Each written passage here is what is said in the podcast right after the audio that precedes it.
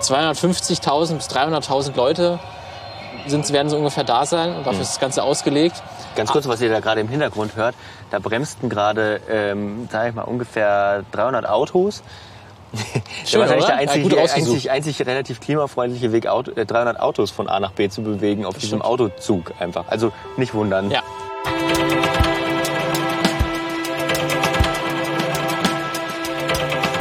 Ja, herzlich willkommen zum Filmmagazin. Folge, eigentlich braucht man nicht zählen, weil es steht eh überall anders, weil wir zwischendurch ja immer mal so ein paar Folgen außerhalb der Reihe aufgenommen haben. Also herzlich willkommen zum Filmmagazin, einer neuen Folge des Filmmagazins. Einer, die etwas anders klingt. Das ist euch sicherlich sofort Was aufgefallen. ist das hier? Was ist, warum klingt das hier alles so komisch? Und was Lukas, was für- ist das? Ja, wir haben einfach, ähm, wir haben einfach gedacht, hier teure Studio-Equipment, warum denn? Wir nehmen einfach auf der Straße auf. Nein, äh, kleiner Spaß, wir, nee, eigentlich kein Spaß. also, Aber es ist nicht die Straße. Es ist nicht die Straße, aber wir haben uns einfach gesagt, es ist Freitagabend, wir nehmen ja meistens dann freitags auf. Ähm, und lass uns doch einfach mal bei dem schönen Wetter. Es ist nicht zu heiß, es ist aber auch wirklich nicht zu kalt. Ähm, wir nehmen einfach draußen auf. Das Einzige, was es ist, ist zu trocken. Es sieht aus wie ein fucking Wasteland, der Park hier. Passend vielleicht aber auch ähm, zu der aktuellen Dürre und auch zu den Filmen, die wir vielleicht bespr- Ja. besprechen werden. Da spielt Wasteland vielleicht auch ab und zu auch mal eine Rolle. Wobei man sagen muss, also wenn ich das hier so sehe, das ist eigentlich wirklich ein schöner Park. Das ist so ein äh, an einem Fluss, so ein Seitenarm-Park irgendwie äh, in Dresden. Und ähm, man muss einfach mal sagen, wir müssen mal Filme über Klimawandel oder so machen in den Ja. nächsten Folgen, weil das ist hier echt nicht so schön. Da gab es auch letztens mal eine Ausstellung, die ich irgendwo gesehen hatte, wo genau solche Filme kuratiert wurden, wo es um Klimawandel geht, schon aus den 70er, 80ern. Deswegen ist es auf jeden Fall ein gutes Thema. Ja. Aber darum soll es äh, Wir haben uns, in dieser mal, wir haben uns noch gehen. nicht vorgestellt, mal wieder, again. Stimmt.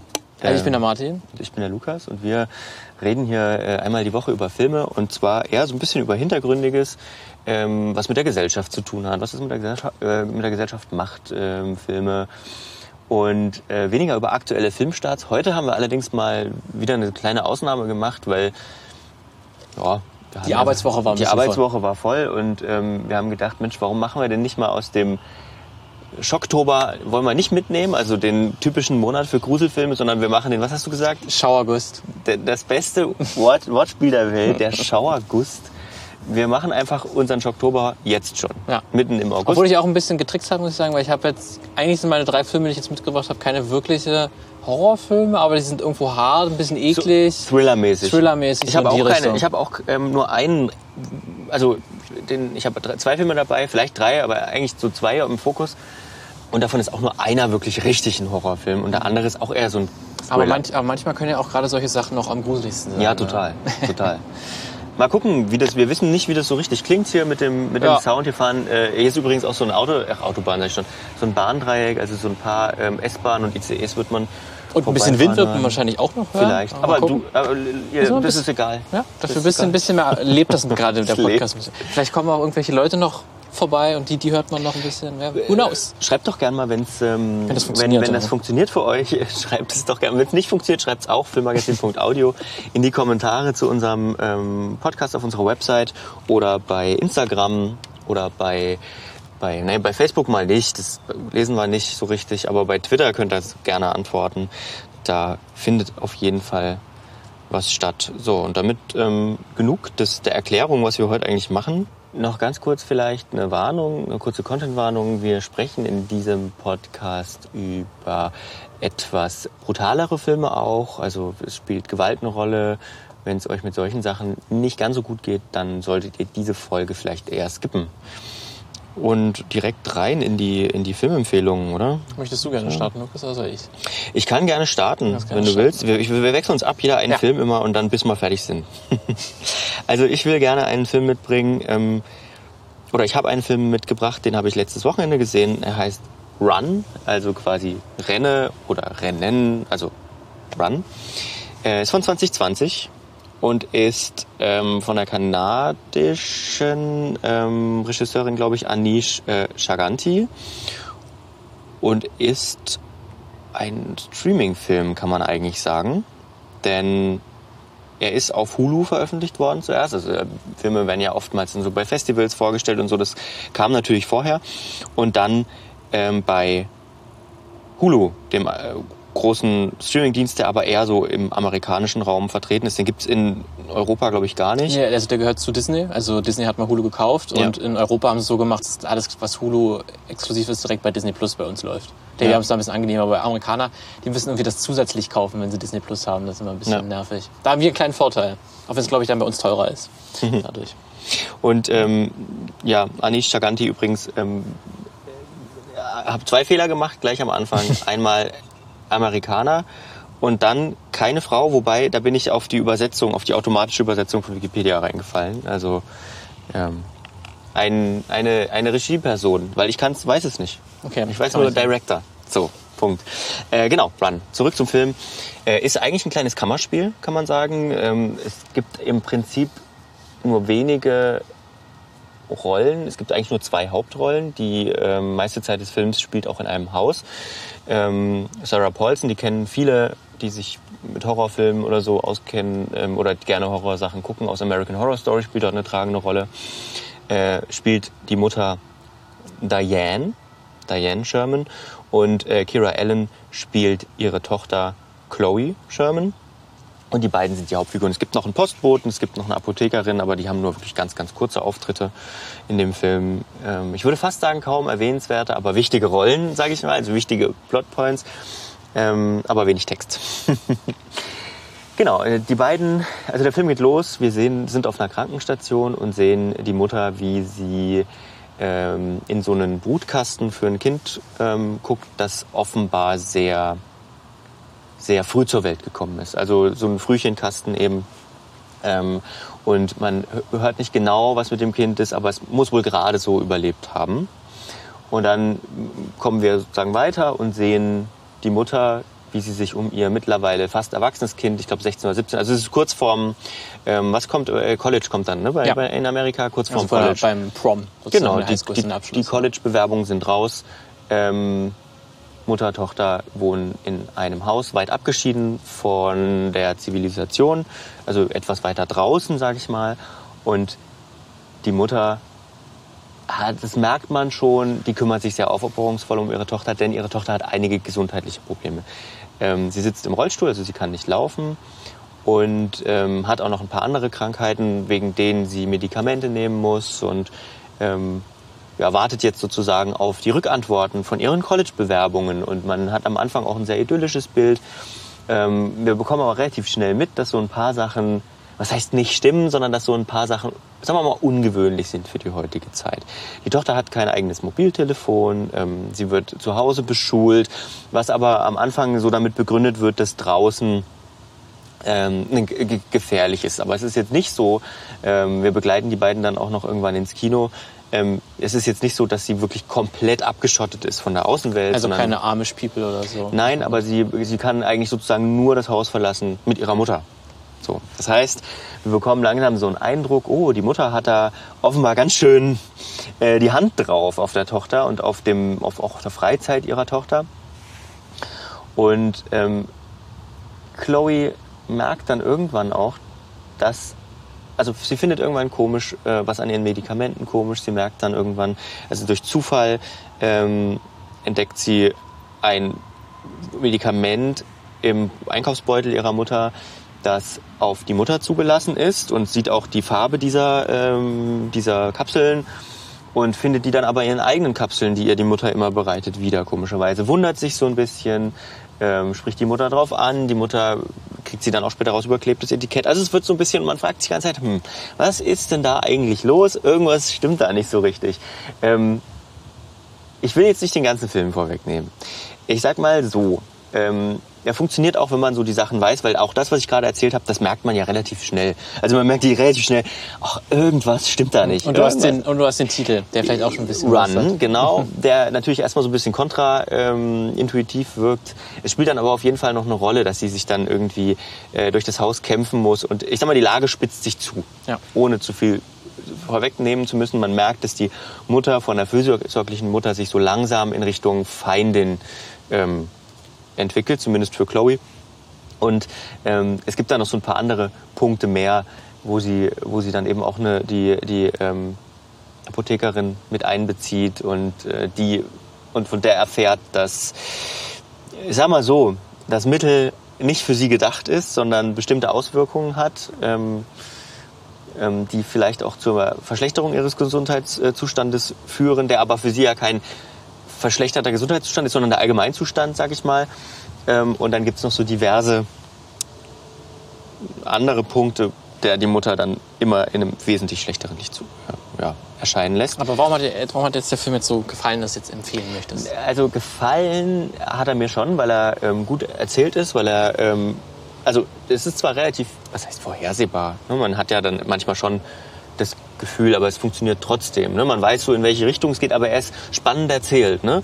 Man weiß, ähm, man fiebert trotzdem, also ich fieberte trotzdem mit der, ähm, mit, mit, mit Chloe mit, dass sie sozusagen in Freiheit kommt und so und dann ähm, kommt wieder ein Rückschlag und dann wieder ein Stück in Richtung Freiheit und wieder ein Rückschlag und so.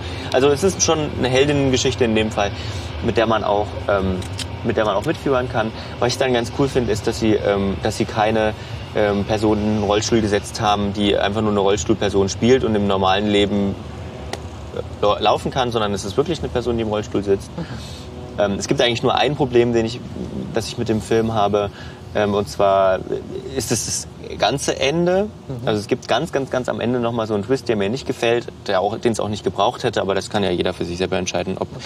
ihm oder ihr das, das, gefällt oder nicht. Es muss nicht unbedingt sein. Ich finde, es wertet den Film eher ab, mhm. weil er damit, ähm, so, weil er da so ein ganz kleines bisschen Täter-Opfer-Umkehr betreibt, mhm. ähm, die es da nicht gebraucht hätte an der Stelle, die es in der Realität nicht gibt. Und ähm, da kommen wir noch zu einem Punkt, wenn ich Realität sage und mir der Film gefallen hat, ähm, der, er behandelt nämlich ein, eine, ein tatsächliches äh, Krankheitsbild, ähm, und zwar das Münchhausen bei Proxy-Syndrom. Ähm, da einige Podcast-Hörende unter euch, die den Zeitverbrechen-Podcast hören, werden letztens, äh, und das ist unabhängig von dem Film, ich habe den nicht geschaut, weil ich den Podcast gehört habe, sondern da spielte das auch eine Rolle. Ähm, das Münchhausen bei Proxy-Syndrom ist eine sehr seltene Krankheit, ähm, die immer zwei Personen betrifft. Also eine Person hat die Krankheit, aber sie wirkt sich auf zwei Personen auf und man kann sie auch nur im Zusammenhang der beiden Personen ähm, identifizieren, und zwar Kinder und Mütter. Mütter meistens, also es gibt fast keine Fälle, wo es Väter betrifft. Ähm, Münchhausen-Stellvertreter-Syndrom kann man das auch übersetzen. Münchhausen bezieht sich auf diesen, diesen Lügenbaron, sage ich mal, ähm, und das gibt es auch. Also es gibt es auch ähm, bei ähm, Menschen, die das Münchhausen-Syndrom an sich gibt es auch. Äh, da täuschen Menschen Krankheiten vor die sie gar nicht haben. Und das Münchhausen-Stellvertreter-Syndrom ist eben etwas, das dann sich auf dann die Kinder projiziert. Also quasi Mütter, in dem Fall, die ihre Kinder wissentlich krank machen, äh, um nicht unbedingt nur als gute Mutter dazustehen, sondern auch teilweise um sich selber äh, gebraucht zu werden ähm, und um sich gebraucht zu fühlen. Die Gründe dessen sind nicht so hundertprozentig klar. Es gibt nur ganz wenige Fälle. Ich habe mal geguckt, die Zeit ähm, hat dazu auch ein Magazin, also ein Ver Zeitverbrechen, separates Magazin ähm, gemacht, wo sie dem auch noch ein bisschen tiefer auf den Grund gegangen sind. Ähm, also eine Sonderform der Kindesmisshandlung. Und in Deutschland äh, sind so zwischen 50 und 250 äh, Fälle pro Jahr bei Kindern unter 16 bekannt. Okay, das ist nicht mehr, sehr viel. Mehr als ich gedacht hätte trotzdem, ja? weil es ja so, so eine ich, einzigartige Kombination klingt. Ich glaube, ich glaube, und das äh, stand auch in dem Artikel, ähm, ich, das Dunkelfeld ist halt relativ mhm. groß. Ne? Es wird, wird nicht immer entdeckt einfach, ähm, weil das, also es gibt sehr prominente Fälle, ähm, tatsächlich. Da ist auch in dem Artikel, da geht es in dem, in dem Podcast nicht drum, aber ähm, in dem Artikel, äh, in einem Artikel in dem Zeitverbrechen-Magazin gibt es auch so eine Familie, die kannte ich tatsächlich, weil die bei ähm, Stern TV mal rumgereicht wurden und die Mutter als die, die, die bewundernswerteste Mutter Deutschlands gefeiert wurde, die sich um ihre kranken Kinder mit den mhm. Glasknochen kümmert und, und so weiter. Es stellte sich heraus. Es stellte sich heraus, oh, es war gar nicht so, sondern sie hat ihre Kinder eben krank gemacht. Ähm, in England und USA übrigens, das fand ich auch so einen interessanten Fakt, wird ähm, zur Diagnose ähm, wird auf den Krankenzimmern dann Videoüberwachung eingesetzt. Das ist in Deutschland wohl nicht möglich wegen Persönlichkeitsrechten aber da wird, ähm, wird Video, also werden die Mütter Video überwacht, um dann halt zu sehen, geben sie den Kindern irgendwas, wo die Ärztinnen und Ärzte keinen, ähm, ja, keinen Einfluss drauf haben. Ja, also es ist noch nicht, auch nicht, die Forschungslage dazu ist noch nicht so richtig gut. Es gibt immer nur einzelne Fälle. Äh, fand ich aber spannend und dass man sich eben, ähm, dass man das auch ein bisschen ja, bekannter macht, sage ich mal, indem man so einen so einen Film darüber erzählt, der zumindest wenn man sich die, die Fälle, die natürlich ähm, die, die, die, die, die Zeit äh, rausgegriffen hat, sich anguckt, auch gar nicht so weit weg von der Realität sind. Also ähm, wirkt wie, eine, wie, ein, wie ein Film zu einer Krankheit. Der das, wir haben ja auch schon öfter mal über ähm, psychische Störungen gesprochen, die im Film ähm, sehr skandalisiert werden. Natürlich ist es ja auch immer noch so ein, ich sage nicht Horrorfilm, aber es ist ein Thriller, es soll ja auch unterhalten. Aber er ist am Ende, wenn man das Ende wegnimmt, muss ich sagen, ist er trotzdem ähm, so erzählt. Ne? Und man, man, man spürt nicht dieser Krankheit nach, sondern man hat die Heldin sozusagen, das Opfer dieser Krankheit, der Mutter am Ende, ähm, ist als Heldin, tritt als Heldin auf und versucht sich da aus eigenen Kräften zu, zu entziehen, sag ich mal. Und wo kann man den schauen? Den kann man auf Amazon Prime gucken, Ah, Prime. tatsächlich. Also Prime Video. Ähm, haben jetzt auch hier in Deutschland, äh, ist mir jetzt bei Apple TV aufgefallen, endlich mal eine App, die man auch verwenden kann und die nicht absoluter Schrott ist wie vorher. Ähm, also nochmal ein Grund mehr. Jetzt klettern hier Ameisen in meinen Schuh rein. Diese, das, es das ist der Vorteil, wenn man, oder man ein bisschen Oder Vorteil, findest du Vorteil? ungewöhnt. Naja, ist ein bisschen ist lebhafter. Also im Studio der, haben wir- der lebhafte Podcast, Im wo Ameisen ein bisschen Ja, im. Studio haben wir das nicht. Ähm, gut. Äh, ja, erzähl du erst mal, dann kehre ich die Ameisen aus meinem Schuh raus. Währenddessen, was hast du Ja. mitgebracht? Von einem Hu- Hulu-Film zu einem anderen Hulu-Film. Ah, noch ein Hulu-Film. Tatsächlich auch Sind die auch in meinem Kaffee? Ich, ah. Tja. Wir haben uns hier auch direkt neben, ähm, es liegt auch so eine äh, leere Eis. Aber äh, Packung. eigentlich, also- da sind bestimmt auch die Ameisen davon angezogen. Wenn Aber das, mal so, wenn das mal so wäre, ja, dann wären die ja nicht bei uns. Egal, erzähl, Hulu-Film. Ja. Hulu-Film ist auch erst vor kurzem gestartet. Ihr habt es wahrscheinlich auch schon mitbekommen, weil der auch sehr erfolgreich war, bei uns bei Disney Plus zu sehen. In Amerika, wie gesagt, bei, oder in den USA bei, ähm, bei Hulu. Das ist nämlich der fünfte Teil der Predator-Reihe, Ah ja, hm. ähm, den man äh, Prey genannt hat. Deswegen nicht, nicht sofort erkennbar, dass es da um das Predator-Franchise geht, aber es ist tatsächlich, zumindest was die chronologische Reihenfolge geht, der fünfte Teil. Mhm. Und es ist tatsächlich meiner bescheidenen Meinung nach der zweitbeste Predator-Film. Wirklich? Nach dem Pre- Original? Nach dem Original. Okay. Was eigentlich auch gar nicht so schwer ist. Man muss sagen, Predator 2 ist noch ganz okay, kann macht durchaus Spaß, Ist aber das so? ist schon deutlich schlechter. Äh, Predator 3 ist schon ganz schön scheiße und Predator 4 ist eine richtige Schlag ins Gesicht. Der hat schon richtig auch wehgetan im Kino. Hm. Ähm, deswegen war es nicht auch so schwer, da mal wenigstens halbwegs wieder in den ersten Teil ranzukommen. Und das fand ich jetzt wirklich mit äh, Prey ist das wirklich gut gelungen. Und die Idee, die sie äh, haben, das äh, Prey spielt auch äh, deutlich vor dem ersten Teil und auch vor allen anderen Teilen. Prequel. Äh, ein Prequel, genau, spielt nämlich im frühen 18. Jahrhundert. Aha. Okay. Wir äh, folgen einer ja, amerikanischen Ureinwohnerin, ähm, die gerade ja, die eine sehr gute Jägerin ist, ähm, die auch einen Bruder hat, der auch schon innerhalb des Stammes sehr anerkannt ist, weil er eben auch schon seine Jagdprüfung bestanden hat ähm, und da auch quasi äh, ein hoch an, angesehenes Mitglied des, des Stammes ist und sie eifert dem so ein bisschen nach. Sie ist eigentlich, was lernen wir auch relativ schnell, auch eigentlich ähnlich begabt wie er, aber natürlich auch ähm, sieht das natürlich der Stamm nicht ganz so gut, dass seine Frau unbedingt auch hier zu einer Jägerin werden will. Da kommt immer wieder, ja, konzentriere dich doch vielleicht auf Sammeln und du kennst dich auch mit Kräutern und mit Medizin aus. Wäre nicht das so eher, eher dein Ding? Äh, aber nein, sie möchte auf jeden Fall Jägerin werden. Äh, Und sie bekommt dann auch ein Ziel, was sie jagen kann, denn es landet ein Predator Ja, na gut, das ist ja easy start, würde ich sagen, ja, oder? in der Nähe des äh, ihres Naturgebiets, wo der Stamm quasi gerade äh, beheimatet ist. Ähm, sie denkt eigentlich, sie will eigentlich erst, einen- erst einen äh, Löwen jagen, aber dann merkt sie, da ist irgendwas Größeres, Gefährlicheres unterwegs, was auch Bären verschreckt und Bären töten kann. Äh, was ist da eigentlich los? Und ähm, es stellt sich heraus, ja, es ist ein Alien aus einer Ja. fremden, aus einer fremden Welt, der über Unsichtbarkeitstechnologie äh, verfügt und noch ein paar andere Spezialgebiete hat und auch andere te technologische Dinge. Äh, und der Predator, ähm, wer schon ein bisschen die Reihe kennt, ist quasi einfach nur, wie der Name auch schon sagt, er will jagen. Äh, er will einfach, er sucht einen Kontrahenten, eine Kontrahentin, die ihm ebenbürtig ist. Er versucht es erst mit Wölfen, Schlangen, bis er dann irgendwann natürlich auf Menschen trifft, die größtenteils auch keine Widersacher für ihn sind, bis sie natürlich dann auf die, die Jägerin äh, oder die Jägerin in der Mache trifft. Und dann handelt der ähm, Film quasi in dem Zweikampf zwischen den beiden. Ist ein, eigentlich ein sehr simples Setup, äh, muss man sagen. Es waren die Predator-Filme ja irgendwie auch schon immer. Ja. Ne, die waren jetzt nie groß die komplexeste Geschichte, aber man kann da auch viel reindeuten, was natürlich mit der, ähm, mit der Ausgangslage machen kannst, ist natürlich, dass der Predator so ein bisschen auch für den Westen steht, Ja. der quasi mit Ja. te technologisch etwas, Ein einfaches Deutungsangebot. einfach sehr, sehr einfach technologisch etwas fortgeschrittener, wenn man es so nennen will, zumindest in, in der in den Kriegswaffen, so kann man es vielleicht sagen, in anderen Aspekten wieder nicht fortschrittlicher, aber was die Kriegswaffen angeht, auf jeden Ja. Fall fortschrittlicher. Äh, und der dann quasi mit Gewalt sich dem, dem Land und der Menschen äh, befugt. Äh, Und das ist sozusagen auch ein bisschen Predator. Lustigerweise kommen dann auch im Film kommen dann auch irgendwann auch Franzosen vor, die es versuchen mit dem Predator aufzunehmen. Und kläglich scheitern. Und kläglich scheitern. Ja, okay. Ähm, ich muss jetzt wirklich sagen, was, also es ist erst atmosphärisch ähm, sehr hochklassig gemacht. Ähm, wir haben da wirklich äh, eine schöne Naturreservat gefunden, wo sie das aufgenommen haben. Deswegen ist es auf jeden Fall optisch auch, auch für alle Leute, die äh, einen HDR-Fernseher haben, glaube ich, ist es ja auch ziemlich gut, weil auch viel mit Nachtaufnahmen und dann Feuer Ah. gespielt wird. Ja. Ähm, kann ich dann, glaube ich, mir sehr gut vorstellen, dass das nochmal super aussieht. Ähm, und an sich ist ja gar nicht an sich so dann was so spektakulär, äh, weil er einfach dann einfach gut, gut gemacht ist. Und wenn er dann mal, der Predator dann mal so richtig losle loslegt, das dauert eine ganze Weile, also es baut sich auch erst viel auf, ähm, dann ist der Film auch ordentlich brutal. Ja.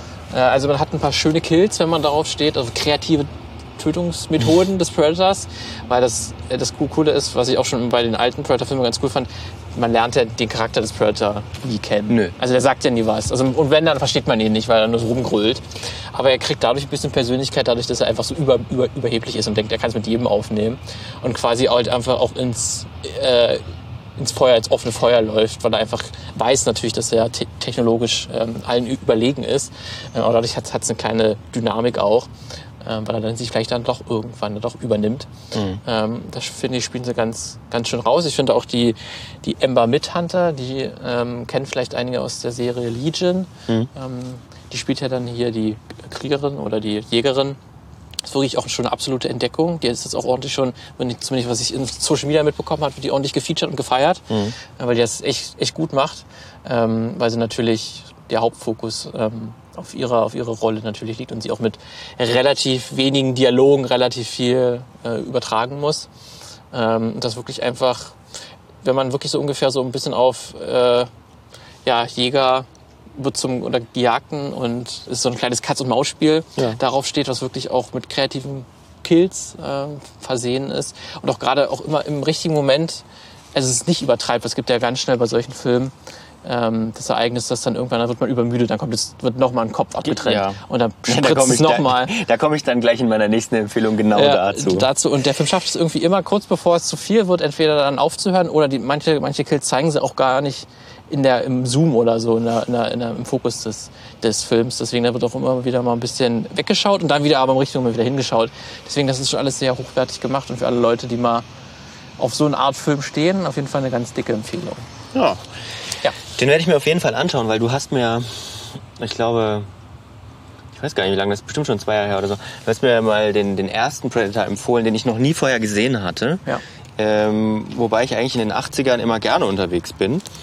Ähm, nur der ist mir irgendwie immer noch entgangen gewesen und der ist ja auch, der ist ja wirklich toll. Also ähm, der ist halt so klassisch 80er, also wer so ein bisschen da drauf steht und irgendwie so gefühlt 50 Prozent der der äh, leicht jetzt eben mittlerweile ironisch gebrochenen männlichen Zita Männer-Zitate äh, kommt ja daher irgendwie. Richtig, also es ist wirklich krass, wie da irgendwie alle wirklich, wie du gesagt hast, 50 Prozent aller bekannten Zitate aus den Filmen der 80er Jahre kommen in diesem Film vor. Ja. Ey, das ist das Einzige, also das ist wirklich, was mir negativ aufgefallen ist bei Prey jetzt, weil die müssen, die kommen nicht drum hin, ein Zitat davon wirklich noch einzubauen. Ja, gut. Und das ist dann so ein bisschen, ja, okay, Leute. hm. Und das ist, das kommt nicht, funktioniert nicht so gut, oder? Das finde ich, nee, das auch in dem Kontext, wie sie es machen, nee. Hätte nicht sein Das müssen. ist wirklich auch so wieder so ein Wink mit dem Zaunfall. Hey Leute, kennt ihr noch, aber das braucht ihr wirklich nicht. Kennst du? Kennst du, kennst du, kennst du. Aber das ist jetzt wirklich nur so ein kleiner Moment, deswegen das verzeihe ich dem Film auch gerne. Und es ist natürlich auch ein super cooles Zitat, deswegen ich kann auch schon verstehen, dass man als Drehbuchautor da in der Versuchung ist, Ja. genau das zu bringen. Okay, aber, deswegen aber, aber verrückt. Okay, dann hätte, ich- hätte ich mich gar nicht gedacht, dass der fünfte Teil dann nochmal gut wird. Also es ist nicht perfekt oder so, ich finde auch den ersten immer noch deutlich besser und auch so, also mir ist das aus der, auf der Inter- Interpretationsmetaebene auch jetzt nichts so weiter aufgefallen, außer halt so dieses, der Predator als der Westen, Ja. ähm, als die Europäer, die kommen und sich das, und sich das Land und die Menschen nehmen. Ansonsten ist er relativ straight so, deswegen Ja. gibt's da eigentlich relativ sonst wenig. Aber das ist ja cool, weil, ähm, weil, weil, weil manchmal will man ja auch einfach nur nicht unbedingt wieder die 8000. Äh, Metaebene und, und und weiß ich nicht, wie bei, weiß ich nicht, ich mag ja, ich mag, ich liebe ja Christopher Nolan Filme, aber manchmal braucht man dann halt auch die Flipchart. Die, äh, Manchmal die geht's, also der Film geht, funktioniert auf jeden Fall sehr gut ohne. sehr gut, Film ohne Flipchart. Ähm, das ist mein nächster auch, muss ich sagen. Und der wäre? The Sadness, also die Traurigkeit. übersetzt, ist äh, kein, ähm, kein äh, westlicher Film, sage ich mal, sondern, und das war ehrlich, um ehrlich zu sein, war das so ein bisschen das Ding, warum ich überhaupt, ähm, warum ich den überhaupt geguckt habe. Ähm, es ist ein äh, Film aus Taiwan. Da war ja jetzt letztens wieder so ein bisschen, war jetzt wieder im Gespräch der Konflikt mit China, äh, Taiwan oder wie China es sagt, China. ähm, also die Demokratische Republik China sozusagen. Ähm, und dort kommt er her und ich muss sagen, vorher habe ich, glaube ich, noch nie einen Film aus Taiwan gesehen. Obwohl, vielleicht schon, ohne es halt darunter abzuspeichern. Aber ja, auf jeden Fall ähm, kommt The Sadness äh, aus Taiwan und wurde im Jahr 2021 veröffentlicht, Anfang 2021. Und da kann man sich schon ungefähr denken, unter welchem Eindruck der steht. Es ist nämlich, ich würde es jetzt mal unter, und da, da muss man dann wahrscheinlich nochmal Subgruppen bilden und so, aber vielleicht, wenn man so in fünf oder zehn Jahren auf die Zeit zurückguckt, kann man sagen, Corona-Filme könnte man das nennen. Und zwar nicht so ein Film, wo Corona Auswirkungen hatte, wie zum Beispiel jetzt äh, der aktuelle ähm, fantastische Tierwesen, wo man merkt, dass er unterbrochen werden musste und so weiter. Aber das ist ein Film, wo Corona definitiv eine Rolle spielt, weil es geht um eine Seuche, die ausbricht, um einen Virus, der Menschen befällt und das limbische System angreift. Ähm, führt dazu, dass die Menschen ihre Zügel verlieren, sage ich mal. Also ihre, ihre natürlichen, also es ist so, es wird so erklärt, ähm, so ein bisschen wie, als ob man äh, die moralischen Schranken eben auflöst. Und dann tun die Menschen, das ist ja schon ganz altes irgendwie, ganz alte Erzählung, dann tun die Menschen das, was sie eigentlich tun würden. Ne? Sie, sie ähm, den Tierzustand so. Ja, ja genau. Aber wie sagt man das? Also sie bringen sich gegenseitig bestialisch um. Also es ist eigentlich ein Zombie-Film, muss man mhm. sagen. Ähm, sie bringen sich bestialisch um. Sie, es ist sehr sexuell, sexuell angehaucht, also sehr, sehr sexuell angehaucht. Ähm, und es ist nichts Neues eigentlich. ähm, außer dass man so ein paar Sachen halt jetzt anders wahrnimmt. Zumindest ging es mir so. Ne? Man nimmt so diese ganzen Hygienemaßnahmen, die dann getroffen werden, die nimmt man irgendwie anders wahr. Die Masken, die sie aufsetzen müssen, natürlich zählen dazu. Die nimmt man irgendwie anders wahr. Dann spielt ein Teil des Films spielt in so einem Klinikum. Ähm, auch das wird man irgendwie. Das ist alles nicht mehr so, so wie soll ich mal sagen, so futuristische ähm, Bilder, sondern es ist eigentlich äh, Realität, kann man sagen. Wahrscheinlich waren die Props, also die, ähm, das Set-Building auch ziemlich günstig, weil dieses ganze Zeug, was du wahrscheinlich vor zehn Jahren hättest irgendwie teuer mhm. anschaffen müssen, ist jetzt Centbeträge irgendwie, so, so Masken und was weiß ich. Aber auf jeden Fall das Blut, also das, weiß ich nicht, wie viele Liter Kunstblut da reingeflossen sind in den Film. Es ist wirklich einer der ähm, brutalsten Filme, die ich gesehen habe. Also man muss schon, okay. wenn man wenn man rumspritzende Gedärme ähm, nicht mag und ähm, so und mit sowas nicht umgehen kann, dann sollte man schon auf jeden Fall den Film nicht gucken. Also eine dicke Content Warning. Eine riesige Warning. dicke Content Warnung vor dem Film. Äh, in Deutschland, ich lese mal ganz kurz vor, was ich bei Wikipedia gefunden habe. Ähm, in Deutschland wurde eine Freigabe der FSK aufgrund der drastischen Gewaltdarstellung zuerst abgelehnt. Erst nach der zweiten Berufung wurde dem Film dann eine Freigabe erteilt. Hm. Gutes Marketing, würde ich sagen. Dann kann man ja schon mal. Für die Heimkino, für die Heimkinoauswertung wurde die Freigabe allerdings verweigert. Also wir haben das ja mal geklärt. Es gibt eine Folge ähm, vom Filmmagazin, die könnt ihr euch gerne mal anhören. Da geht es um die FSK. Wenn die FSK etwas nicht freigibt, heißt das nicht, dass der Film in Deutschland nicht angeguckt werden darf oder verkauft werden darf. Das heißt nur, in Anführungsstrichen verkürzt, dass er keine Freigabe bekommt, um zum Beispiel im Müller im Regal zu stehen, sage ich mal. Sondern man könnte theoretisch, würde Müller wahrscheinlich nicht gehen, man könnte zur Verkäuferin, zum Verkäufer gehen und sagen, ich hätte gerne den Film äh, The Sadness Uncut ähm, verkauft mir den bitte. Das wäre okay. Gibt es noch mal, auch nochmal Abstufung? Unter, unter, unter die Ladentheke. Ja, genau. Gibt es auch nochmal Abstufung. Ähm, es soll den Film einfach erschwert werden, von Jugendlichen gekauft zu werden. Ähm, ich habe ihn mir, wenn, weil die Frage von dir wird kommen, wo man ihn zu ihnen gucken darf, ich habe ihn mir wieder ge gekauft. Ähm, bei iTunes kann man ihn ganz normal kaufen. Ähm, da steht dann halt auch keine Freigabe daneben, aber es ist, ne, du musst, um dieses Konto bei Apple zu haben, musst du ja äh, dein Alter nachweisen, musst du ein gewisses Alter haben und erst dann darfst du das kaufen. Ich glaube, bei der Apple ID, und das finde ich vorbildlich, musste man sogar, musste ich sogar per Postident das Alter bestätigen. Ähm, okay. Was ungewöhnlich ist, muss man bei Netflix nicht machen.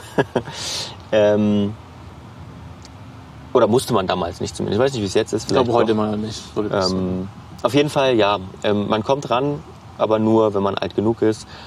Und das ist auch verdient so, weil es ist wirklich, ja, ziemlich brutal. Aber an sich, ich habe, du merkst schon, ich habe von der Story gar nichts gesagt. Also das ist einfach nur die, der Rahmen. Äh, die Story ist absolut belanglos. Okay. Also man schaut es dann auch wirklich nur wegen der Brutalität. Das würde ich so sagen. Ich, wie gesagt, ich hatte, ich, hatte, äh, ich hatte eine Rezension in der Taz, die verlinken wir auch dazu, gelesen. Er kommt für mich, also ich kann seine ähm, Punkte kann ich nachvollziehen, die er da hat. Ähm, er ist ein sehr interessanter Film, weil er eben so, weil er eben so, ähm, soll ich sagen, so grenzenlos ist, was die Brutalität schrankenlos, was genau schrankenlos, was die äh, Brutalität angeht. Das macht ihn interessant, aber auch nicht mehr. Mhm. Ähm, man hat dann schnell man hat es dann schnell über. Äh, das, was du gesagt hast, was ja bei dem Predator nicht so sein soll. Ähm, es ist wirklich so, dass man denkt, okay, und jetzt wieder. Und oh, oh, warte mal, Motorsee, okay. Hm. Mhm, mhm, ja, ja. ja Ach, oh, eine Feuerwehraxt. hm, ja. Was passiert wohl mit der? Wo landet hm. die jetzt? Man weiß es nicht genau, ja. Also, es ist, ja, man, es schaut sich leicht weg, wenn man das Wenn man, wenn man das Bock hat auf übertriebene Gewalt, okay. Genau. Aber ist da zumindest irgendeine Aussage, die man da irgendwie rausnehmen kann oder so? Oder ist das komplett ähm, mm. zum Selbstzweck irgendwie verkommen, nee. dann die, die Brutalität? Ja, also ich würde schon sagen, dass sie ein Selbstzweck ist. Mhm. Ähm, nichtsdestotrotz ist, ist es natürlich auch so ein bisschen ein, wie soll ich sagen, auch manchmal so ein leicht ironischer Kommentar auf diese ganze Corona-Zeit, ne? auf die, auf die, ähm, auf, auf die Politik spielt kurz eine Rolle, also in Form von, und die Leute sind, können sich auf die nicht verlassen. Die Leute sagen, ja, pff, von wegen am Arsch und so. Am Anfang sieht man so eine Szene, es geht um eine Hauptprotagonistin und ihren Freund. Das sind so zwei Handlungsstränge, die wir, eigentlich sind es nur anderthalb Handlungsstränge, die wir ähm, über den Film verfolgen. Kat und Jim. Ähm, und die, die haben am Anfang so ein kurzes Gespräch mit einem Nachbarn, und der, der, der geht es ganz kurz um diese komische Seuche, die da ausbricht, die aber niemand ernst nimmt. Und so nach dem Motto, das habt ihr jetzt davon. Ganz leicht in Ansätzen, aber das verliert sich auch wieder ganz ah, schnell. Ah, okay.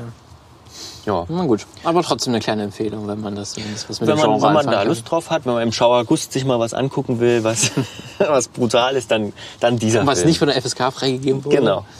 Das wenn einen das immer noch kickt, auch wenn, wenn man, schon lange, wenn man schon lange vorjährig ist, ja, dann ja, bitte. Dann bitte das. Okay.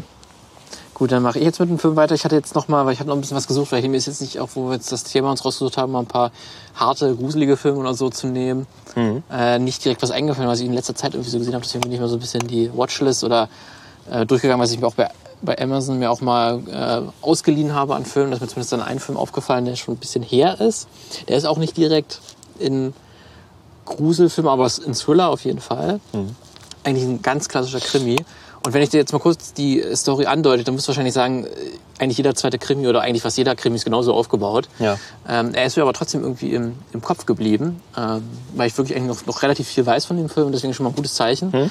Und ich den auch eigentlich wirklich sehr, sehr, sehr mag. Ähm, es ist The Little Things, mhm. also die kleinen Dinge. Ähm, das spielt Denzel Washington, ähm, spielt einen Ex-Cop. Oder halt, es spielt, ein, er spielt noch einen Cop, ähm, der halt so ein Highway-Polizist ist, also der quasi wirklich so Autobahn Autobahnpolizei.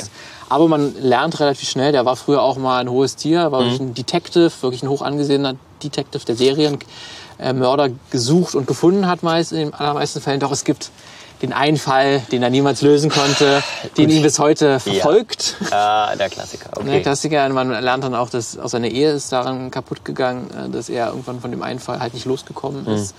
Ähm, und dann ist er aber halt quasi dann zum, zum Highway-Polizisten degradiert worden und hat es auch freiwillig gemacht, weil damit er wirklich halbwegs noch im Job ist, aber nicht mehr Detective sein muss. Ja. Ähm, und dann passiert aber nochmal ein Mord und er entdeckt relativ schnell, Mensch, das ist ja genau der Killer, vermutlich, denn die Tötungsart und Weise und die Hinweise verdichten sich doch ganz stark. Das muss eigentlich der Serienkiller sein, den ich da schon damals gesucht habe. Mhm.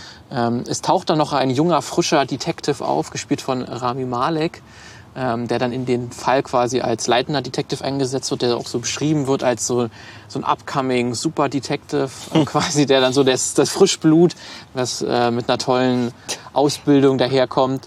Ähm, und dann arbeiten natürlich beide zusammen, der junge, der junge Detective und der alte. Ja. Und beide versuchen noch den, den Serienkiller zu finden. Und relativ schnell finden sie auch jemanden, wo sich die Hinweise verdichten, dass er es wirklich äh, sein muss. Er wird gespielt von äh, Jared Leto. Auch eine sehr gute Wahl, weil Jared Leto sieht immer so aus, als irgendwas wäre mit ihm nicht richtig. das stimmt. Und genau so ist der Film auch aufgebaut, dass es der ganze Zeit ein sehr komischer Typ ist, ähm, weil das auch so ein einsamer Dude ist, wo du das Gefühl hast, der will auch einfach nur die Aufmerksamkeit. Deswegen ist er auch eigentlich sehr dankbar darüber, dass zwei Detectives ihm auf den Fersen sind. Ähm, und dann spielt halt der Film dann darum, ob denn er wirklich der Serienkiller ist oder nicht und wie das alles so passiert und ob denn die Obsession, die dann beide entwickeln, äh, ob die denn so gut ist oder Ja. nicht. Im Prinzip ist das eine ganz altbekannte Detec- Detective-Story. Das stimmt. Ne? Und auch, du könntest wahrscheinlich auch jetzt schon ungefähr erahnen, wie, das, wie der Film ausgeht Mhm. oder was ungefähr passiert. ähm, damit wärst du wahrscheinlich auch sehr nah an der Wahrheit dran. Ne? Ähm, aber ich fand den Film irgendwie trotzdem ähm, sehr ansprechend gemacht, weil er wirklich auch einfach toll gedreht ist. Ähm, es spielt auch in Los Angeles, also dann aus, hat man auch wieder diese ganz klassischen Gegenschuss zwischen so einer sonnenreichen Strandstadt Ja. mit den krassen Ja, ja. Morden und, und Tötungen. Äh, hat man auch alles schon, schon, schon gesehen und ist dafür aber auch wieder auch toll gespielt, gerade von äh, Denzel Washington, der wirklich diesen abgehalferten, ähm, ausgebrannten Typen hervorragend spielt, auch wenn man das alles schon auch gesehen hat. ähm, aber ich fand das irgendwie auch sehr cool, weil es auch immer auch sehr mit den Flashbacks spielt, wo halt ähm, der Detective halt noch gerade an dem, an dem Mordfall ähm, ja, recherchiert hat und dann gab es quasi so ein Ereignis, was ihn sehr geprägt hat und da spielt der Film sehr lange damit, was davor und danach so passiert ist. Ähm, das fand ich alles ziemlich cool umgesetzt und das war irgendwie auch ein sehr dichter Film, auch nicht, auch perfekte Länge wirklich gehabt, ähm, dass er wirklich dann im richtigen Moment auch zugemacht hat. Ähm, und vor allen Dingen ist es sehr interessant, also ich kann den Film gerade für Leute empfehlen, die auch Prisoners toll fanden von Denis Ve- Villeneuve ähm, mit Hugh Jackman. Da geht es ja auch so darum, ähm, dass da ist dann ein Vater, der quasi, äh, sein Kind entführt wird und er dann vermutet, ja, dieser komische Nachbar von mir, den habe ich so, den ich sowieso komisch und der verhält sich auch so ganz, ganz merkwürdig, der muss es doch gewesen sein. Und damit spielt der Film auch so total, weil Jared Leto, eigentlich kann das nur gewesen sein, aber Ja. irgendwie das letzte, das letzte Stück Beweis fehlt immer noch. Ähm, und es ist dann auch so, dass dann irgendwann will man auch an die Beweise, die man hat, die müssen ja auch richtig sein und da muss man glauben. Und man wird dann so wirklich in diese Obsession getrieben. Und das schafft der Film auch sehr gut, dass man als Zuschauer, Zuschauerin selbst diese Obsession entwickelt. Ähm, weil Jared Leto eben so einen komischen Typen spielt oder dass dann immer wieder auch was, eine Ärgerlichkeit passiert, weswegen ihn, ihn man erst dann doch nicht erwischen kann. Ja. Äh, Und man kann dann sehr gut schon nachvollziehen, wie die beiden Detectives sich immer mehr in die Scheiße reiten. Ähm, deswegen kann ich den Film auf jeden Fall für alle Krimi-Fans auf jeden Fall empfehlen. Ja, was, was Softeres vielleicht. Ein bisschen, er ist trotzdem hart, auch natürlich, weil es um Serienkiller geht. Und man die zeigen auch so, was die bildliche Gewalt angeht, ist nicht, nicht so mega viel, aber ein bisschen ist auch ab 16 freigegeben. Deswegen aber so von der Thematik ist er natürlich ein mega setter, harter Film. Ähm, aber jetzt nicht ganz so jetzt wie den Film, den du mit Sadness beschrieben hast. Ja, okay, So also eine, nicht. machen wir mal eine schöne Range auch auf jeden Ja. Fall. Ich weiß gar nicht, hast du noch einen dritten? Ich hab noch einen dritten, Du ne? hast noch einen dritten, okay. Dann, ich hatte jetzt äh, ähm, gerade äh, noch mal alles am, ich will jetzt alles umwerfen gerade, ähm, weil ich wollte eigentlich über ähm, Rambo Last Blood sprechen als dritten Film, Mhm. aber der ist es auch gar nicht wert. Ja, Schon mal eine vernichtende Kritik, Nein, nee, ich so. Weißt du, ich, es war, ich habe den letzte vergangene Woche am Sonntag gesehen und muss sagen, ähm, wenn man halt mal Bock genau da drauf hat, ne, weil- wenn man weiß, okay, ähm, der, der, der Film, den ich jetzt gucken will, der muss nicht unbedingt so gut sein. Ähm, und ich habe Lust, mir Sylvester Stallone, auch wenn der mittlerweile wirklich drüber aussieht, mir den angucken. Und ich der erste Rambo ist ja super, wirklich ein guter Film, basiert auch auf einem Buch. Ähm, wissen viele gar nicht, weil die, die danach waren so, ja, auch so effektheischend und auch deutlich schlechter und es ging immer nur um Töten und was weiß ich. Der erste Rambo geht tatsächlich um, ähm, um posttraumatische Belastungsstörungen nach dem Vietnamkrieg und also wirklich guter Film aus den 80ern. Ähm, und Rambo Last Blood, der versucht, da ist er, ist er ja auch ein uralter Typ und weiß nicht, muss noch mal in Einsatz und will gar nicht. Und sie versuchen dieses Vietnam-Trauma noch mal anzusprechen, das er auch hat. Und das funktioniert nicht.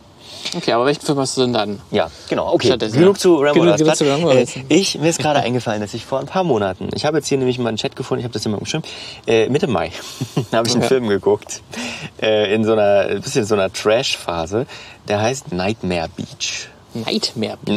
Nightmare. Beach. Das klingt ja wirklich schon mal nach einer Trash-Produktion. Ähm, Und ich muss mal ganz kurz hier auf Wikipedia rum, weil wie gesagt, ich mache das spontan, jetzt habe ich nicht vorbereitet irgendwie. Ähm, Nightmare Beach ist 1989 äh, in die Kinos gekommen.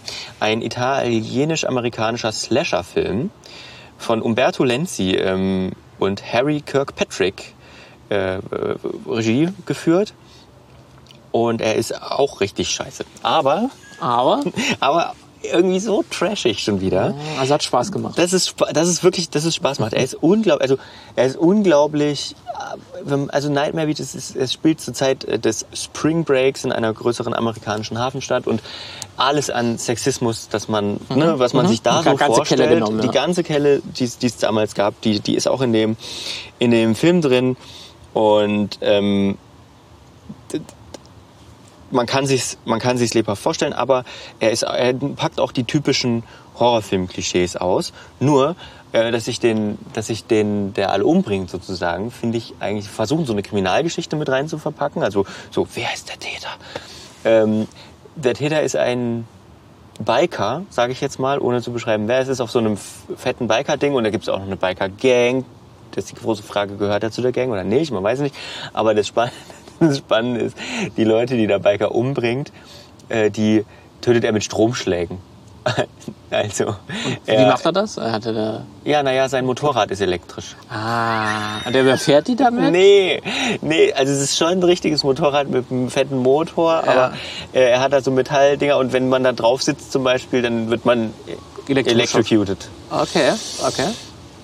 Jo. okay. Was heißt, er muss die Leute nur überzeugen, komm auf Nee, mein ja, nicht Motorrad. unbedingt. Also er kann das auch, wenn die daneben stehen und so ein Zeug. Es ist wirklich einfach riesiger Blödsinn. Riesiger Blödsinn. Es ist riesiger Blödsinn, aber es ist, es ist wirklich einfach, wenn man Lust hat auf diese Trash 80er Horror, dann ist das einer der interessanteren. Weil es gibt auch welche, die sind so schlecht, dass, man, dass sie überhaupt gar keinen Spaß machen. Und der ist wenigstens so, du sitzt davor und haust dir die ganze Zeit äh, gegen den Kopf, aber er ist trotzdem noch unterhaltsam. Du hast auch diesen typischen, also es gibt zwei Protagonistenstaaten in dem Film. Es gibt noch eine Protagonistin sozusagen, die dann, und ne, Love Story, bla bla bla.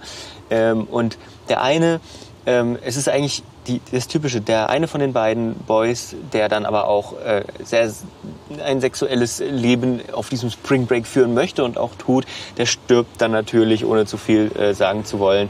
Und der andere... Außer, dass er stirbt. Das Außer, dass er stirbt. Ja gut, hast recht. Ähm, Wenn es so überraschend wäre, hätte ich es nicht gesagt.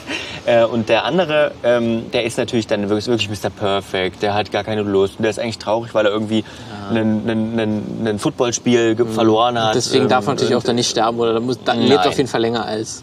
Er lebt, er lebt auch bis zum Ende und wird aber verdächtig, weil es geht, gibt auch noch in diesem, äh, das ist eigentlich vielleicht der einzige bisschen interessante Punkt, ähm, es gibt so ein bisschen Korruption, ähm, weil der Bürgermeister und der Polizeichef, die, ähm, die sagen, nein, ähm, wir wollen diese, Ser diese Morde, die da passieren, nicht als Mordserie begreifen und schon gar nicht von einem, von einem verrückten Motorradtypen, der die Leute schockt, ähm, weil ähm, dann gehen die Touristen weg. So. Also ein bisschen wei- weißer Hai, wo dann halt auch Ja, der Bürgermeister genau, sagt, nee, komm, genau. da gibt's kein Problem. Ja, genau. Das, das, das weiße High-Vibes kam. Ja. ja. Äh, das, ähm, den, den würde ich dann doch mal empfehlen, weil der ist ganz nett. So, Wenn man Okay. da Bock drauf hat. So. Okay. Was ist dein dritter? Ein dritter Film. So, da, da musste ich dann Äh, Amazon wirklich. Prime übrigens, kann man sich kostenlos Prime, angucken. Ja. Äh, mein Film oder mein Dokufilm, den kann man Ah. bei Netflix schauen. Ja. Da musste ich auch wirklich ein bisschen biegen, damit ich ihn auf den Schauerguss ein bisschen treiben kann. Aber er ist auch irgendwo schaurig. Ähm, und es kommen auch Leute vor, die in Scheißewasser springen. Und da habe ich gedacht, das ist ja schon ein bisschen, das ist ja quasi Horror. Für viele. ja, Ne? Und, und es brennen auch Sachen später.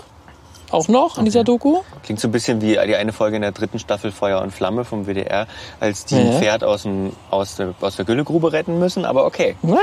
Du bist vielleicht gar nicht so weit weg davon. Nee, was fällt dir denn, wenn ich Wo- Woodstock sage? An was denkst du dann? Ja, ich denke, ähm, ich denke an dieses, an die Festivals, aber ich, ich habe äh, ich hab diese Doku geteased bekommen. Woodstock 1999 oder so. Korrekt, ja, ja, ja, ja. Aber ich habe noch nichts reingeguckt. Ich weiß nicht, worum es geht. Aber- Außer um Woodstock halt. Ja, aber kann kennst du schon irgendwie Woodstock 1999, was da passiert ist? Nein, Gar nicht. nein. Deswegen. Gut. da möchte ich auch gar nicht, obwohl, naja, ein bisschen muss ich natürlich jetzt erzählen, aber ich versuche es mal nicht auch, auch so zu gerade glaube ich, weil die allermeisten, glaube ich, Leute jetzt auch gerade jetzt aus europäischen Raum, die werden natürlich Woodstock kennen, den Namen und das vor allen Dingen mit dem Fest aus den 70ern. War das ja, oder 60, nee, Ende 60er. Ende 60er, glaub Ende ich, 60er muss es ja gewesen sein, genau. Das große Hippie-Festival, oder das auch einer wahrscheinlich der bedeutendsten, oder wenn nicht sogar das es bedeutendste heute, ich, Festival in aller Zeiten. Ab und zu noch, jedes Jahr. da noch Woodst- Woodstock irgendwie, ja, ja. So, okay. Aber das ist wahrscheinlich nicht das Offizielle wirklich. Weil das so endet die Doku auch. Es gibt Ja.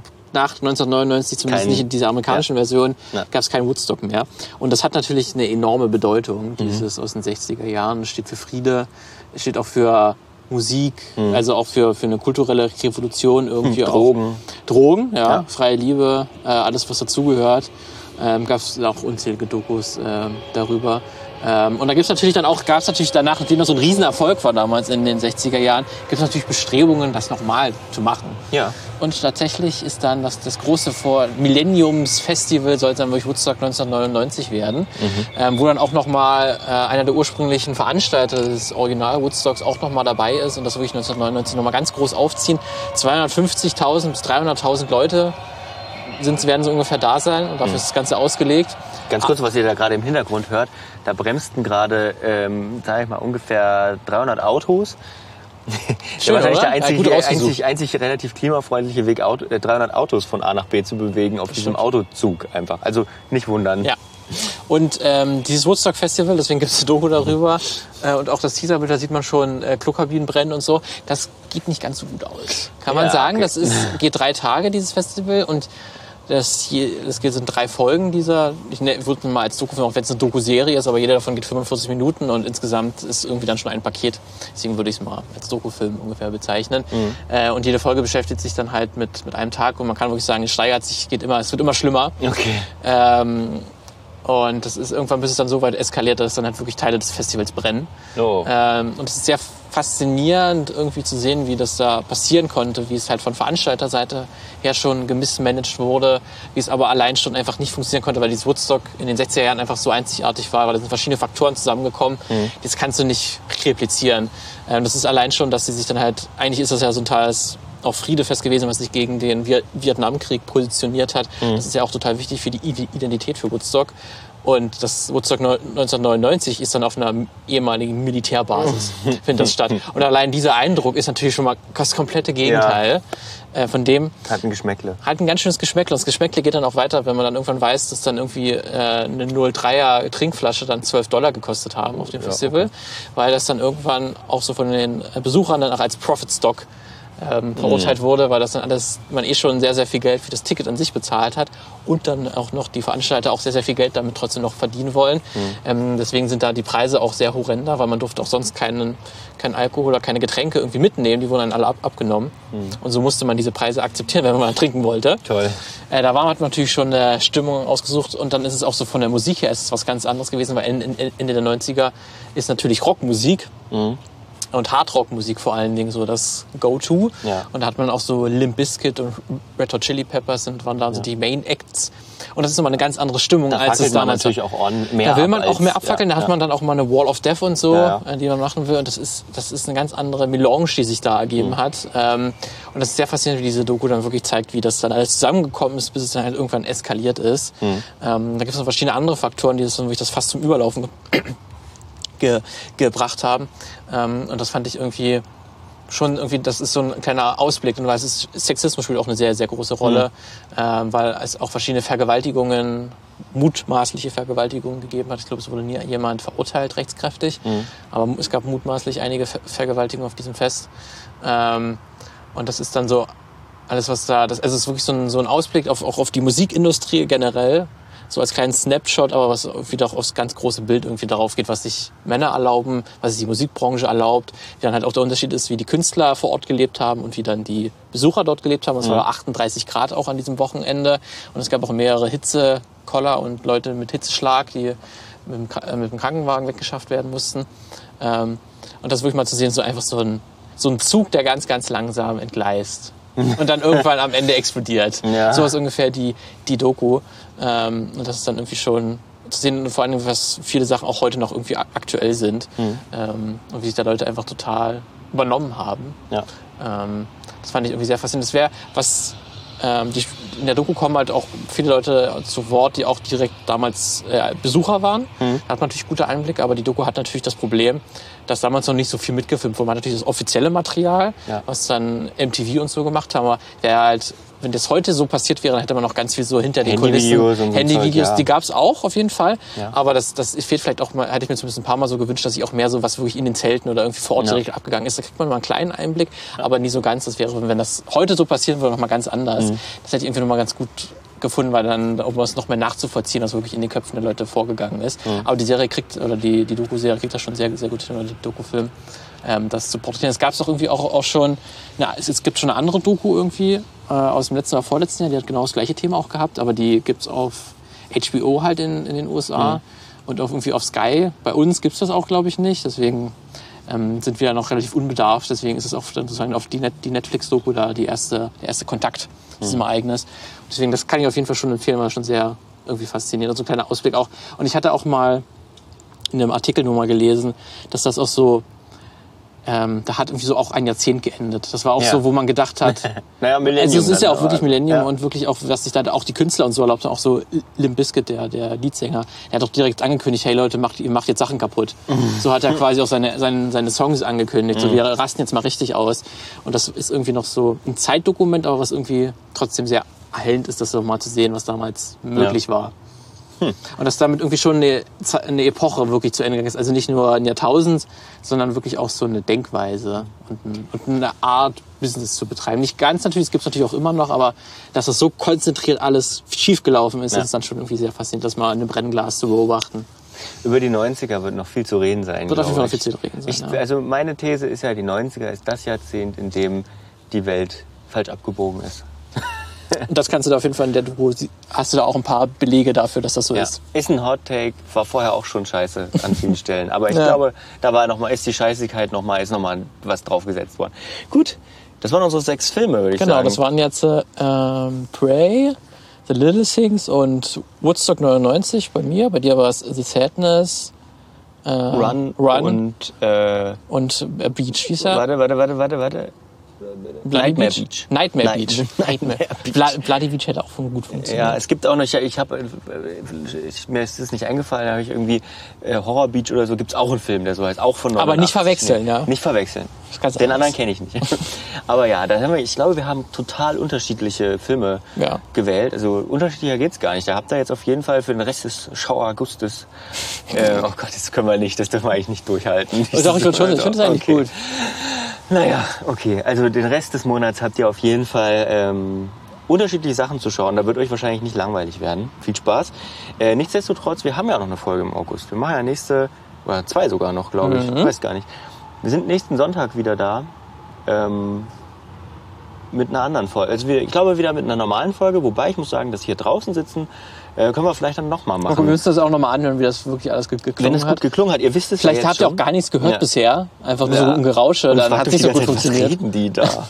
nee, auf jeden Fall, ähm, ihr, ihr wisst ja, ob es gut geklungen hat, ob es euch gefallen hat. Schreibt das auf jeden Fall mal ähm, in die Kommentare auf filmmagazin.audio oder zu, zu Instagram oder ihr könnt euch uns auch ähm, einfach eine DM bei Instagram schreiben oder so.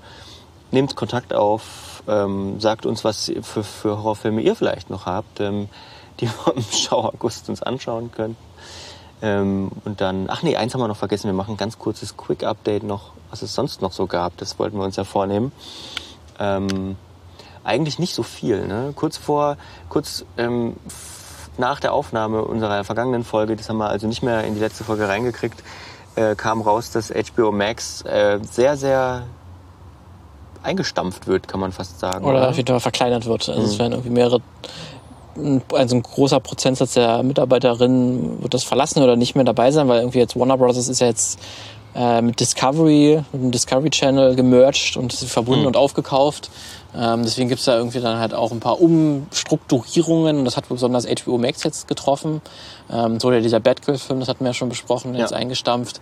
Ähm, das ist auf jeden Fall sehr krass irgendwie auch, weil dann halt irgendwie auch so äh, besonders halt viele, also wirklich äh, fiktionale Stoffe bei HBO Max, die sich jetzt irgendwie in der Entwicklung befanden oder halt noch aktuell laufen, dann irgendwie abgebrochen werden oder zu Ende gehen. ähm, dass da wirklich ein großer Teil da wirklich verkleinert wird, weil das wohl irgendwie jetzt, die, was die Zahlen wohl hergeben, sich erstmal so nicht so gelohnt hat, obwohl zumindest den Eindruck, wir haben das ja hier nicht in Europa, Ja. HBO Max oder in Deutschland besonders. Wir müssen da irgendwie auf Sky und auf RTL Plus äh, zurückgreifen, wenn wir da was sehen wollen. Ähm, deswegen, das wird auf jeden Fall mal krass irgendwie zu sehen sein, dass das irgendwie da komplett ein Kontrahent für Disney Plus und Netflix jetzt äh, erstmal sich verkleinert. Ja. Ähm, vor allen Dingen, welche Projekte jetzt da, das ist noch nicht ganz raus, welche alle Projekte jetzt erstmal vielleicht sogar gecancelt werden. Zum Beispiel die Last of Us Serie. Äh, Gab es jetzt irgendwie schon Gerüchte, ob die dann jetzt überhaupt noch rauskommt. Aber ich denke mal erstmal schon, weil die ist eigentlich schon ein großer Name auch. Und auch große oder relativ große Schauspieler auch schon mit involviert und auch namhafte Leute. Ähm, deswegen das glaube ich jetzt auch erstmal nicht, aber es ist schon irgendwie. Und im gleichen Atemzug, was auch passiert ist, dass Disney angekündigt hat in den USA, ähm, die machen jetzt ein Zweier-Paket, zweier Abo-Modell-Pakete. Das erste Modell ist der gleiche Preis, der jetzt gerade kostet, irgendwie Ja. 7,99 Dollar. Äh, so wird's bleiben, aber dann hat man ein bisschen Werbung beim Okay. Anschauen. Toll. Und dann gibt's noch eine Also Premium-Variante am ohne Ende- Werbung also für kann man am 12, Ende 13 sagen, Dollar. Am Ende kann man sagen, Disney Plus wird teurer. Das ist Am Ende wird's Bottomline. teurer. Aber der Disney-Chef hat das ausgedrückt mit, man, man gibt den Leuten mehr Optionen. Ja, genau. Mehr Optionen, noch Geld mehr auszugeben. Geld auszugeben. Oder sich Werbung anzuschauen. Super. Ja. Ähm, aber Disney hat gleichzeitig, äh, wenn man alle Subscription Services ähm, zusammenzählt, Mhm. auch alle Untersparten, die alle zu Disney gehören, dann hat Disney mittlerweile und Disney Plus mehr Abonnenten als Netflix. Oh, Haben sie jetzt krass. offiziell um ein paar hunderttausend oder eine Million oder so. Das ging schnell. Das ging tatsächlich ziemlich schnell. Das ging ja. schnell. Mal gucken, wie lange sie es durchhalten. Ich sage, Netflix hat ja, ist halt gerade jetzt in einer Phase, wo sie auch viele Leute verlieren, aber es kann auch wieder nur ein kurzer Trend sein. Vielleicht fangen sie sich noch, aber man sieht auf jeden Fall, dass das Streaming-Geschäft ist ein bisschen am Struggle. Man merkt merkt, es, ja, wir hatten das in den vergangenen Folgen ja jedes Mal am Ende. Ähm, da tut sich gerade einiges. Also ich habe schon, schon zu dir gesagt, ich habe das Gefühl, äh, es hat sich nicht viel verändert, weil es war ja mit dem Privatfernsehen ja ähnlich so. Ne? Also es, ja, es passiert das Gleiche irgendwie wie, wie in den 80ern. Keine Ahnung. Was dann vielleicht auch noch ganz interessante News war, war, dass der im, im Gespräch halt oder wo das Ganze rauskam mit, mit HBO Max, dass sie sich verkleinern, dass sie auch jetzt den Flash-Film, ich weiß gar nicht, ob du das mitbekommen hast, Mhm. jetzt ein Flash-Film auch in der Mache, der auch so Multiversen ist, wo dann auch Michael Keatons Batman auch nochmal vorkommt Ja. und so, weil Flash in die Vergangenheit und Zukunft und in die Multiversen reist. Der Hauptdarsteller von The Flash ist ja Ezra Miller und Ja. der ist ein bisschen, kann man sagen, in den Negativschlagzeilen. Ja, der ist ja quasi immer wieder irgendwelche Raubdelikte Ja. oder flüchtet von der Polizei und irgendwie Erregung öffentlichen Ärgernisses und irgendwie ganz komisch drauf gerade irgendwie. Ja. Er hat wohl da ein paar viel, einige Probleme und für Warner ist, entwickelt sich das immer mehr irgendwie jetzt der Flash-Film, weil wenn natürlich der Hauptdarsteller ähm, so in den Negativschlagzeilen ist, ist nicht besonders gut für den Film und da gibt es irgendwie drei Szenarien, hat der Hollywood Reporter ähm, herausgefunden, gibt es irgendwie drei Szenarien jetzt bei, bei Warner, wie man damit umgeht und Option A ist, dass Ezra Müller sich öffentlich entschuldigt und dann aber so wenig PR wie möglich trotzdem macht und quasi nur das Minimum wirklich macht, um sich, um sich wirklich da rauszuhalten. Option zwei ist dann irgendwie, dass er komplett rausgenommen wird aus aller PR für den Film, was natürlich auch komisch ist, wenn es der Hauptdarsteller natürlich ist. Und die dritte Option ist, den Film wirklich auch noch zu canceln. Und der ist wirklich 200 Millionen Dollar Film Uiuiui. und auch eigentlich ein wichtiger Film auch für das ganze DC Universe. Ähm, deswegen, das wäre natürlich dann der krasseste Fall. Das wird wahrscheinlich auch wirklich, wirklich die aller, allerletzte Option sein. Aber auch sehr faszinierend, dass es auch schon in der Macht ist, weil der Wahnsinn. Hauptdarsteller so sehr in den Negativschlagzeilen ist, dass die so einen Film wegwerfen würden. Wahnsinn. Bis dann, hin, bis dann irgendwann die Verträge kommen, wo man dann, wenn man Negativschlagzeilen fabriziert, dafür verantwortlich ist und mit eigenem Vermögen haften muss. Dafür. Gut, bei einigen, also oder bei vielen Stars wäre das glaube ich nicht mehr so das Problem mit, also zumindest von der Vermögensseite her. Das können sie schon leisten, aber ja, wäre schon krass, Gut, damit war's das für diese Woche. würde ich auch sagen. Äh, nächste Woche vielleicht auch wieder draußen. Wir werden es sehen. Mal gucken. Ähm, war auf jeden Fall frische Luft und nicht ganz so stickig. Bis dann. Bis dahin. Ciao. Ciao.